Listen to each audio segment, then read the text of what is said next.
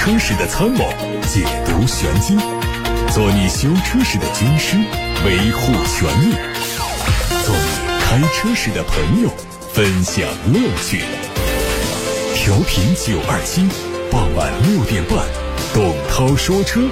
只和车友在一起。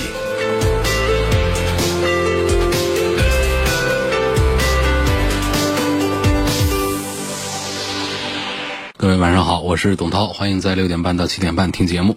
提出选车用车的问题，包括发布汽车消费维权的新闻线索，都可以打电话给零二七八六八六六六六六，还有董涛说车的微信公众号，可以图文留言。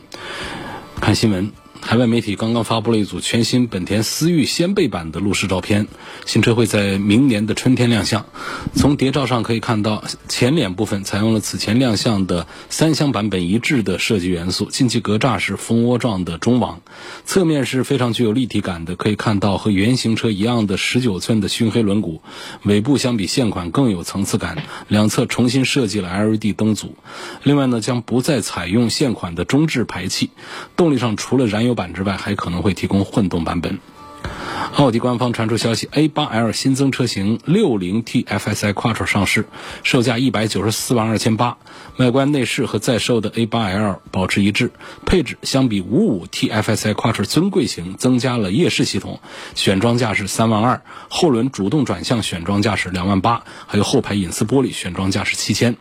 动力方面用的是 4.0T 发动机带48伏轻混，最大功率有330多千瓦，传动系统是 8AT 变速器，并且配备了 Quattro 全时四驱。吉利官方正式发布了星越 L 的动力信息，这个车是吉利和沃尔沃联合开发的 CMA 超级母体架构下的旗舰 SUV，全系用沃尔沃的 2.0TD 发动机，这台发动机采用全铝材质，已经广泛应用在沃尔沃 XC90、S90、领克零三、零三加和领克零五等多款车型上，数据显示，星越 L 全系用的发动机分中高功率两个版本，中功率版本最大功率是一百六，匹配七速的湿式双离合变速箱；高功率版本的最大功率是一百七十五千瓦，匹配爱信的八 AT 变速器。根据广汽传祺最新的产品规划，SUV 板块中的 GS 八将在今年完成更新，预计十月份上市。网上曝光的疑似全新 GS 八的谍照图来看，新车换上了全新款的进气格栅，两侧灯组调整为纵向布局，侧面的线条变化很小。车尾可以看到灯组上略有调整，采用了和头灯相呼应的纵向布局。内饰上将现有的嵌入式中控屏调整为悬浮式，并且配备了全新款式的电子换挡。杆科技感有一些提升，动力继续用 2.0T 发动机，变速箱从 6AT 升级为 8AT。沃尔沃官方宣布，旗下的 XC40 纯电版的指导价有调整，从此前的三十五万七降到二十九万九，下调的幅度有五万八，配置没有任何的变化。同时，官方表示，沃尔沃汽车所有的纯电车型都将只在线上销售。有媒体报道说，江铃福特将在本月底上市全新的大七座 SUV 领域。新车的尺寸超过福特锐界，不过产品定位比较低，预计售价区间是十六万到二十二万。外观方面，前脸配备的是尺寸更大的格栅，分体式的大灯具有非常不错的辨识度。车尾造型宽厚，用的是贯穿式尾灯。内饰是全液晶仪表加中控显示屏一体式，空调区域还是有一些物理按键，比较实用。它的配置目前还没有全面曝光。动力虽然是搭载 2.0T 发动机，不过参数应该是不及锐界。长安汽车将启动下一代的发动机技术平台研究项目，发动机的排量预计是 2.0T，平台上包括了三缸机和四缸机，排量覆盖到了1.5升到2.5升，核心排量是2.0升。发动机将兼容48伏的低压混动、高压混动、插电混动三种电气化动力。目前基于这个平台打造的车型。只提供了一点五 T 发动机的有 UNI-T，还有 UNI-K，这意味着后续的 UNI-K 的改款或者换代将匹配全新的二点零 T 发动机。除了上述信息，目前长安汽车还没有发布关于下一代发动机技术平台的其他资料。不过可以想象，新发动机在动力参数、油耗和轻量化方面应该有一些优化。海外媒体说。吉普将推出全新紧凑级的 SUV，定位低于自由侠，未来会取代自由侠的入门位置。新车会采用前 PSA 标致雪铁龙的 C MP 平台底盘以及发动机总成，尺寸比自由侠更小。动力上是 1.2T 的三缸汽油机，还可能用纯电动的系统，并且配备全轮驱动。消息说，全新车型会在明年正式亮相。最近，梅赛德斯奔驰中国汽车销售有限公司和北京奔驰汽车有限公司要召回一些。基本上是涉及到的都是 C 级，有进口也有国产，总共有十二万多辆。各位听好，他们的生产日期，召回车辆的生产日期在二零一四年的六月九号到二零一八年的二月二十八号。这次召回范围内的车辆，在散热不好的情况下，如果发动机长时间怠速运转，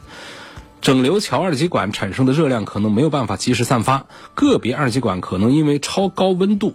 而引发短路故障，导致交流发电机的定子线圈的温度升高，无法排除起火风险，存在安全隐患。梅赛德斯奔驰中国销售有限公司、北京奔驰汽车有限公司将通过授权经销商为召回范围内的车辆升级发动机控制单元软件，来消除安全隐患。梅赛德斯联手吉利汽车共同打造 Smart 一事，已经成为圈内影响力非常大的事件。最近 Smart 又有新进展，媒体说，Smart 在中国的第一个工厂是在西安高陵区，将基于吉利现有的工厂改造而来，计划年产能有三十万辆，第一款产品会在明年亮相。各位刚才听到的是汽车资讯部分，董涛说车正在直播，马上就开始回答大家的。选车用车提问，接受大家的汽车消费维权投诉，热线电话零二七八六八六六六六六已经开通，还有董涛说车的微信公众号可以图文留言。今天先看来自八六八六六六六六热线电话上的话题，王先生说，普通 SUV 后排座椅想改成四个人的独立航空座椅，问这样改装是否合法？后排座位应该是想改成两个人的独立航空座椅，对不对？你是想把全车五个座位改成四个座位，前排两个，后排改成两个尊享航空座椅，是吧？像飞机头等舱一样的，可以躺的、带扶手的、特别厚实宽大的那种，是吧？告诉你是不行的。我们国家规对于这个座椅的改装呢，只停留在你改变一下它的外形。这种是可以的，改变颜色、外形怎么弄都可以，但是你不能拆掉它，不能改变它的数量，不能增加数量，也不能减少数量。有的朋友说，我想把座椅拆掉，不行的。你拆掉之后呢，他会把它判断为你拆掉的用途是干什么呢？是要载货吗？这是一个载客的乘用车，所以这是没有办法备案的啊。外观可以改。包括我们很多 MPV 上喜欢改，人家也是没有改变数量的。比方说第二排的两个座椅，你觉得那座椅太丑、简陋，你把它拆了甩掉，然后你再上一对这个航空座椅，那个是没问题的，还是原车的座椅的数量。所以数量和布局都是严禁私自更改的，没有办法备案的。擅自改变车辆内部结构和用途都是违法行为。啊，不可以到车管所备案，所以还是不要随意的给自己的 SUV 进行布局上的改装。张先生说，动力、高速稳定性、隔音效果、舒适度方面对比一下凯美瑞2.5的豪华版、帕萨特的 330T、阿特兹的次顶配。我今年三十二岁，主要是上下班代步，老家在恩施，有时候回老家要走盘山公路。这三款轿车没有谁说更适合走，或者说更不适合走盘山公路。都差不多的，包括他们的动力水平也都差不多，呃，围绕在一百七十、一百八十匹左右的一个马力，这三个动力在高速稳定性上也都是差不多的。相对讲呢，德系车帕萨特要稍微的稳定那么一丁点儿，高速上的区别表现并不是太大，隔音效果上也都是区别特别小，啊，都没有什么明显的差异，舒适度上差异其实也不大。像日系车凯美瑞，它的沙发呢，这个包裹感、融入感要强一点，稍软一点；德系车的稍硬一点。嗯，那阿特兹也是这样的，所以他们这三个车之间的区别真的非常的小，驾驶风格上的区别也都不大，所以更多的还是来自于品牌这个层面，还有销量这个层面来研究一下。原来在品牌这个层面，喜欢日系车的话，凯美瑞仍然还是日系车里面卖的最好的。之一，如果说日系的 B 级车、经济型的 B 级车卖的比较好的话呢，仍然还是雅阁、凯美瑞、天籁这样的一个排序。喜欢德系车的话，那帕萨特、迈腾这些肯定就是一个首选，没有话说的。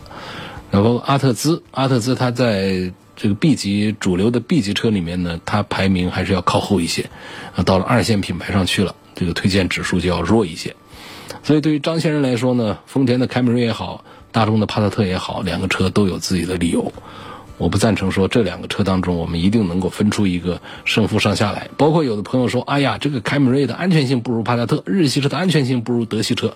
这个我也不赞成，不能笼统的来讲，还是要分车型。实际上，帕萨特的碰撞测试的成绩也不是那么的好。你说凯美瑞就是安全性就好过了帕萨特吗？这个话我觉得也不一定成立。所以这个东西啊，本身之间的区别都比较小。产品力之间的区别呢，厂家会做自己的精算，他们会有自己的品牌的 DNA，有自己的营销策略和定位上的东西。那么每一个厂家在生产自己的车的时候，也会研究它的最近的对手们。比方说，丰田的工程师在研发这一代的凯美瑞的时候，一定在对比着大众的帕萨特会怎么搞，它有哪些优势，我有哪些优势。所以最后一权衡下来的话呢，两个的差异啊都不会出现特别大的区别。宝马的五三零和奔驰的 E 三百主要做商用，问你会买哪一款？如果做商用的话呢，这个车标上还是认奔驰多过于认宝马，所以主要做商用的话，我建议你还是买一个奔驰的 E。下一个问 CRV 的混动和荣放的混动怎么选？舒适性、高速静音效果哪个好？区别也不太大，它们的混动原理上有不同，甚至于讲呢，本田后来去上的这个混合动力的一套逻辑，比丰田的那一套可能还是要强一点点。就是本田的混动呢，既可以做节油，如果我们猛踩油门的话呢，它还可以带来一些动力上的一些变化，一些提速上的呃东西。所以本田这个体系呢，它是一种并联的一个结构。那这个丰田的是一套串联的一套东西，因此呢，在这个形式上呢，目前业界会认为本田这一套呢其实更有优势一点，但是丰田的那一套呢，它的资格更老一些，所以在目前的混合动力当中，丰田、本田这个排序仍然是把丰田放在前面一些，毕竟呢，它的普及规模更大，然后更早一些。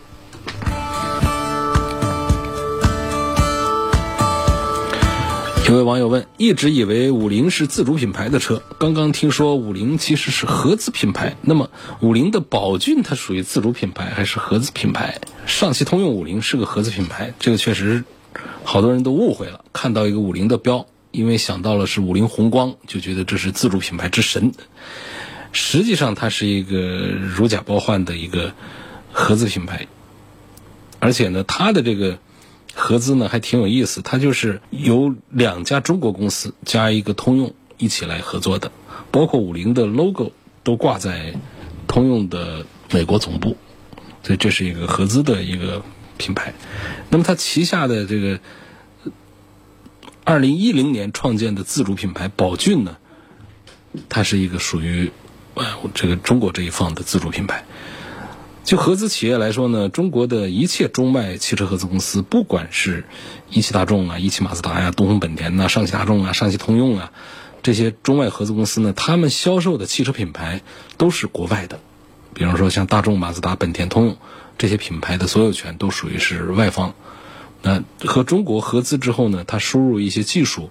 一些车型平台。然后中方这边呢，提供了一些投资啊，提供了一些人力，包括一些政策方面的支持，构建成股比不同的各种合资公司，来生产这个挂着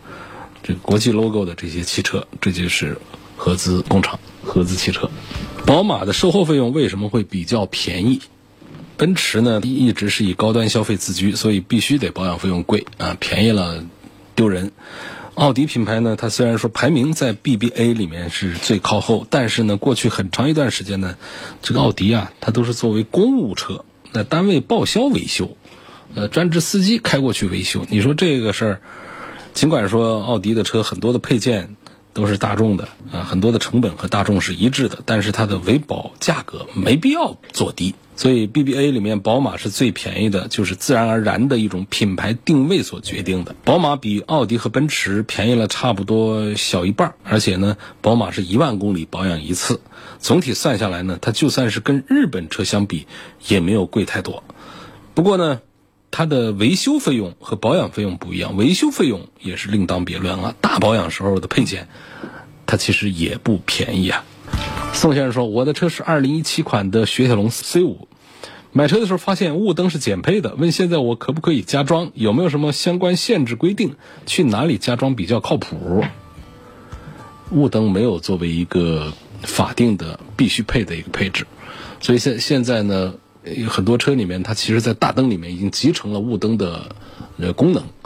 不需要独立的再做一个雾灯，所以厂家这个也不一定叫做一个减配。那只是一个适应性的一个变化。如果我们要加装的话呢，首先它有安装位，然后呢，你还得牵一个雾灯的一个线路出来。这个其实对于改造来说呢，呃，工程量挺大，但是呢，对于改装厂来说，改灯厂来说呢，它是一个不大挣钱的事儿。它不像改一个 LED 灯，挣点钱什么的。这个雾灯又便宜，而且呢，费的功夫还不小。很少有地方是愿意帮大家来加装雾灯。有关于灯光改造方面的事情呢，可以打电话给零二七八六八六六六六六，联络九二七汽车生活馆的灯光馆来为大家提供服务。下一个问题说，决定汽车保值率的因素有哪些？哎呦，这个话题就比较复杂了，但是可以简单讲呢，销量为王，销量是决定汽车保值率的首要的因素。汽车作为一个消耗品呢，它是越用就越贬值的。一款车买回来，哪怕你只开了几天再转手卖，它就可能会赔好多钱，有的赔好几万。不同的车子贬值率是各不相同，相差还特别大。取决贬值率的，或者叫取决保值率的因素，主要有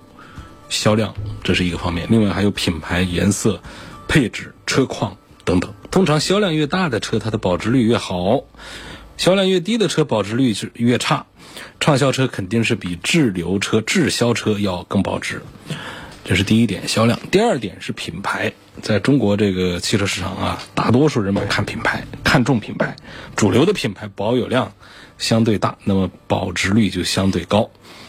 第三个呢，就是颜色，一般大众化的颜色保值率就好一些。常见的像白的、黑的、红的这样的一些车，那保值率都还是不错。但是也有一些车呢，受颜色的影响比较小，比方说像这个迷你啊、飞度啊这样的个性的小车。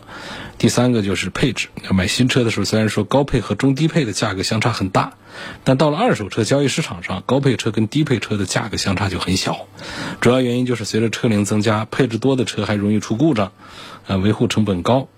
还有就是呢，新车更新换代快，有一些很多一些高配置呢，其实过个几年之后啊，也就没啥意义了，也就落伍了。那么最后一点就是车况啊，车况就很复杂，包括了车内外的观感成色。还有里程数，里程数都是假的啊，都是会调表的。还有车使用的车龄，这车龄没法调，这跟我们登记本上的这个数字一减就出来了。然后还有保养的情况等等，通常是车龄越低，里程越小，成色越新，保养维护越好，就越保值。这里还有一个重要的因素，就是出过大事故的和没有出过事故的车的价格是天差之别。区别是非常大的。另外呢，我们的车啊，用个两三年的期间呢，是折旧最狠的时候，这时候卖掉会比较亏。三到六年呢，是属于车况巅峰的时期，巅峰时期正是好开的时候。然后六到十年期间呢，一个是故障发生的概率会明显增多，然后六年这是一个大保养的一个坎儿，会花不少钱，后期的养护成本也都会有所增加。所以说呢，如果想换车呢，在用个五六年之后，在一次大保养之前出手。会比较划算，当然也对于买车的人来说呢，卖车的人就是比较坑人了。下一个话题，这问可靠性方面评价一下逍客吧。了解到海外版的新逍客马上就会有国产版本了，问现在入手合适不合适？这个就是你现在买老款，它价格上有优势；将来买新款，价格上没优惠。其实两个事儿还是打一个平手了。不见得说哪个好哪个不好，应该是等还是应不应该等。相反说，海外版的逍客呢，传出一个信息呢，就是全系用三缸发动机。无论如何，这是一个对于我们现在的技术层面来讲呢，这不是一个好消息。所以呢，我建议这位郎先生啊，你就看着现在的日产逍客，如果说就是家里现在要用车的话呢，不必要去追求它一个新款。本身日系车的新车和旧车的这种技术上的更迭升级多少啊，本身它们的区别都不是太大啊，改来改去是为了换代而换代的。他们擅长的是这做整车的质量的稳定性，包括经济性这方面的。所以说，现在的逍客2.0的四缸机也有一点优惠，我觉得大概可以有个两万块钱的优惠，现在买就可以。韩先生说，希望对比奔驰的 E 三百、奥迪的 A 六，还有宝马的五三零。本人三十二岁，企业高管，平时跑市区，自己倾向于奔驰，但是奔驰之前口碑不是很好，请问该如何选择？奔驰系列里面呢，其实从 E 级它是一个坎儿，是个分水岭。那从这儿往上去的车呢，在行业里面是做的比较好的。那么 E 级以下级别的车呢，在行业里面跟对手相比呢，它是做的潦草一点的，因为自己品牌大嘛，所以在这个定位的时候是很注意的。那奔驰的 S 级确实还是很棒的。那么 E 级跟 A 六和五系相比，确实有一些方面呢是不及别人。说奔驰的 E 级肯定不算一款完美的车，首先不要有这样的一个期待啊，它的驾驶的时候的底盘的感觉、高级感。它是弱于奥迪 A 六，尤其是宝马的五系的，是不如他们的。包括它的隔音也做的不如他们，包括发动机噪音、胎噪等等，包括座椅太短、靠背太直等等，气味重等等，就相对讲都是一些弱点。但是呢，我们买车也不能说光盯着这个弱点。它目前就是一个月卖一万五千台，销量就是碾压着宝马五系和奥迪的 A 六。怎么说呢？大家认这个标，它有这个品牌的溢价能力。所以你自己倾向于奔驰的话，再考虑一下，车肯定是不如五系好，但是卖的比五系好。有位网友在“董涛说车”的微信公众号上提问说：“我想买个奥迪的 A 四，但是听别人说奥迪家的车有真四驱和假四驱之分，问问这是个怎么个说法？这不叫真四驱、假四驱啊，都是真四驱。四驱呢还是有高低不同的级别。”像奥迪早期出来的呢，都是托森差速器的这个 quattro 四驱，那一套四驱呢，它不属于越野型的四驱，但是呢，它是属于反应特别快的高性能的一种四驱，适合于山路啊、石头路啊、湿滑路面呐、赛道啊，车体的这个控制啊，都做得非常的棒。但是呢，那一套东西呢，实际上呢。是奥迪买的别人家的专利，那是从丰田那过来的一套东西，这都是老话了啊。所以说呢，奥迪自己家其实它并没有这东西，但是呢，确实奥迪的从跨车最早有跨车车型，也就是以它当时拿到的这个四驱的这个东西啊。呃，为卖点为亮点来做推广的，所以奥迪的四驱呢，后来才非常的有名，而且也主要是指的早些年普遍普及的那个托森机械差速器的 quattro 四驱，因为一是不是自己家的核心的东西还得找别人采购，所以它成本是比较高的。那么现在基本上呢。托森差速器的那种跨车四驱呢，只保留在奥迪的性能级的高端的产品上才会有，入门级的什么 A 四、A 六啊这样的一些便宜点的车上呢，用的其实都是比较简单的多片离合器的这种四驱，它不能说是假四驱，只能说它是那种更加大众化一点、成本低一点、技术主流一点的，就是自家的这样的一套东西。其实呢，也就大众家的 f o r m o t i o n 那套东西。啊，在这个途观呢这样的车上用的这样东西，但是到了这个低端的奥迪上呢，也配配上去之后呢，也叫它 quattro，这个问题也不太大。但是你不能说它是假四驱，它确实是属于奥迪加四驱里面的低端的配置。下面问三年的自动挡的哈弗，开到七十码以上的时候呢，车里就开始出现沉闷的呜呜声。有点像以前的拖拉机的声音，在七十码以上的时候松开油门呢，呜呜声还是一样；六十码以下，这个呜呜声就会消失。前两年都没出现过这种声音，第三年的某一时间段出现的。我在 4S 店换了一对前轮轴承，声音小了些，但仔细听还是能听得到，不胜其烦。换下来的轴承啊，这四 S 店师傅说其实也没看到有明显的磨损，那这个呜呜声是什么原因？那我看它还是来自于前轮的轴承啊。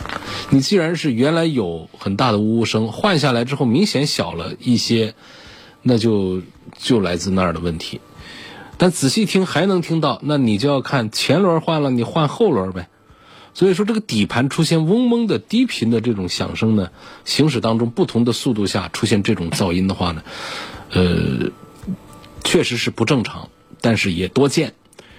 呃，速度越快越明显啊，有一些这个具体的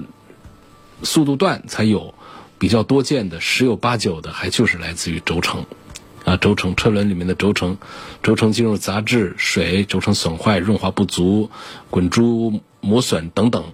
啊，都会造成行驶当中的嗡嗡的异响，还会有有的还会有一些轻微的震动，尤其是高速行驶的时候，响声震动都会更突出、更明显。尤其对于上十万公里的老车来说，轴承出问题的概率就更大了。那出问题的时候呢，简单的排查法还是先看。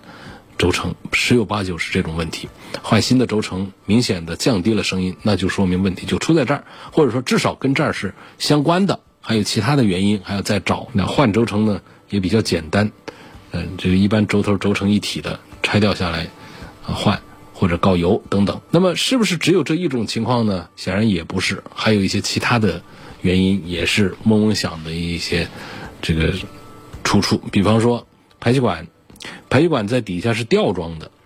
那吊装呢就有个东西叫吊耳，那个东西松动的话呢，也容易让整个一根吊在底下的排气管出现共振，出现响声。嗯，包括吊耳的老化、破裂、支架断裂、固定螺栓生锈、破损等等原因，都可能会造成排气管连接不牢，出现异响。这嗡嗡的异响，对于一根排气管来说，那就是更容易出现了。所以这也是一个重点排查对象。固定好了排气管，这个声音如果消失的话，那就是确定确诊是这个毛病。还有一个毛病呢，就是轮胎的动平衡出现问题。如果轮胎的转动不平衡，就会造成汽车在某一时段的某一里程速度段出现震动，影响行驶的稳定性。这个通过一个动平衡的调节啊，解决问题也是比较容易的。另外还包括了底盘上的其他一些部件，啊拉杆呐等等这样的一些异响，也会导致底盘里面出现嗡嗡的声音。但是呢，我们在排查问题的时候呢，还是从简单的看起。上了年岁的老车，先这种嗡嗡的声音呢，检查轴承，这是最容易的。排气管，啊，动平衡，轮胎动平衡，再看底盘的其他的部件。下一个问题问：改装 L D 的大灯多少钱？L D 大灯需不需要装透镜啊？肯定是要装的。现在很多中档车，不说高档车，中档车都开始上 L D 灯了，亮度高，寿命长。很多车主对自己的车照明效果不满意，去改灯，现在都是要。原来是说改氙气大灯，现在都是讲改 LED 大灯。比较流行的做法有三种，一个是只换灯泡，只换灯泡呢就便宜了几百块钱，价格便宜，但是照明效果的提升不大，而且还容易发生故障。然后呢，还有就是换国产的一体化的 LED 大灯，这个就得上千，两千块钱左右，照明效果好，性价比比较高。还有进口的，进口的价格就得翻番。四千五千的，实际上呢，它的照明效果跟这个国产的 LED 灯也就相差无几。嗯，那么至于改装 LED 大灯，是不是需要透镜？为了达到聚光的目的啊，把分散的灯光聚集起来，照得更远，LED 大灯是一定要装透镜的。而且是这个市面上现在还是存在一些不加透镜的，直接换灯泡的这种改装。改了之后呢，这个灯光的照射，远光灯的照射是分散的。它不仅影响自己这一方的视线，还可能会晃到对向的车辆，造成一些安全的隐患。所以建议大家改这个 LED 大灯啊，一定记得加装透镜。改 LED 大灯还有一些注意事项啊，它不是说简单的一一个改动，实际上它等于是改变了车辆的技术参数，严格意义上来说是过不了年审的。所以改装之前呢，最好是了解一下当地的车管所，在年检的时候严不严啊。然后呢，改了之后呢，保险公司还可能会拒绝赔偿这个大灯损坏的费用，因为原厂的卤素大灯总成可能也得是便宜的车几百块钱，贵的车是一两千块钱。那那么你这一出事故的话，你想去索赔，那保险公司他因为你是改装过的，他就不给你赔，你拿他就没办法。那这一点也需要车主们权衡它的利弊。今天就到这儿，感谢各位收听和参与晚上六点半到七点半直播的董涛说车。